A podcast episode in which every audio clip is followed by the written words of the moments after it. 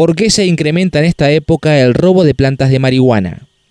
Cuatro personas fueron arrestadas en los primeros días de marzo por estos hechos. Razones, estacionalidad y precios. Durante los primeros días de marzo, dos episodios policiales llamaron la atención. En ambos casos, distintas personas fueron detenidas por la policía luego de robar plantas de cannabis sativa, marihuana, de patios de viviendas. Si bien el botín elegido por los ladrones resulta particular, algunos investigadores consultados informaron que este tipo de hechos es habitual en esta parte del año. Una cuestión de estacionalidad y desarrollo del cultivo y el precio del producto comercializado ilegalmente son dos aspectos que toman en cuenta quienes llevan adelante esta modalidad delictiva. Uno de los hechos se produjo en Tarija al 1200, donde dos personas, una de ellas un menor de 15 años, ingresaron en un inmueble tras forzar un tejido de alambre e intentaron sustraer varias plantas.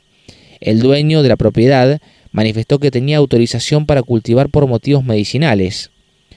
Unos días después se produjo un caso similar en el sector de Newton al 2600, que finalizó con el arresto de dos jóvenes y el secuestro de los ejemplares robados. Aquí, según indicaron las fuentes consultadas, el vecino señaló que estaba realizando los trámites para obtener el permiso.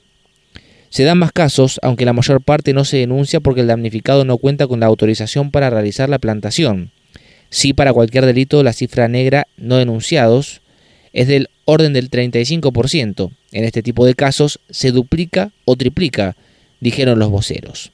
Es una clase de hecho que resulta común a esta altura del año. Continuaron. Floración. Una de las cuestiones señalada como fundamental para que sucedan este tipo de hechos en los primeros meses del año tiene que ver con el desarrollo de la planta y el momento de la floración. Es una planta a la que se podría decir que le gusta el calor y no tiene gran resistencia al frío. Si bien fueron sufriendo mutaciones transgénicas y en ese aspecto se mejoró, eso sigue estando presente, comentaron los informantes. Los ejemplares son plantados en noviembre y luego de algunos meses se produce la floración. No tiene sentido la sustracción en los primeros meses porque la planta es muy chica. Entonces se da entre marzo y abril, cuando el desarrollo es más importante y están produciendo la flor, que es el cogollo. Según especialistas, este proceso tiene que ver con lo que se denomina fotoperíodo, es decir, la relación entre las horas de luz y de oscuridad que reciben las plantas. El crecimiento vegetativo se da en los meses en que las horas de luz superan en cantidad a las de oscuridad. La floración, en tanto, se pone en marcha cuando comienzan a reducirse naturalmente ese tiempo de luz con el verano avanzado y la llegada del otoño. Costos y calidad. Los robos a su vez están motivados por los altos precios de venta que se manejan en el mercado ilegal de marihuana, según confirmaron fuentes relacionadas con la investigación de estos hechos.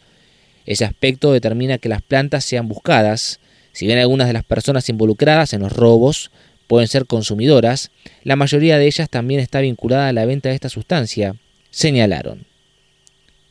Trascendió que en la actualidad un frasco de mermelada conteniendo unos 10 o 15 gramos de cogollo es comercializado a unos 25 mil pesos.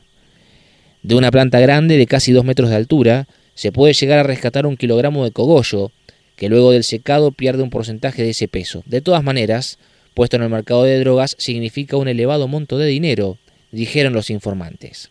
Agregaron que por otra parte también son buscadas las plantas por el contenido de THC o tetrahidrocannabinol, que es el compuesto psicoactivo o psicotrópico de la planta del cannabis. En ese aspecto la concentración es superior a la que tiene el paraguayo, marihuana traída desde ese país limítrofe, que viene mezclado con otras cosas, como material fecal de animales, pasto o miel. Finalmente, Mencionaron que este tipo de droga abunda en invierno, cuando acá solo se puede cultivar indoor, que significa interior.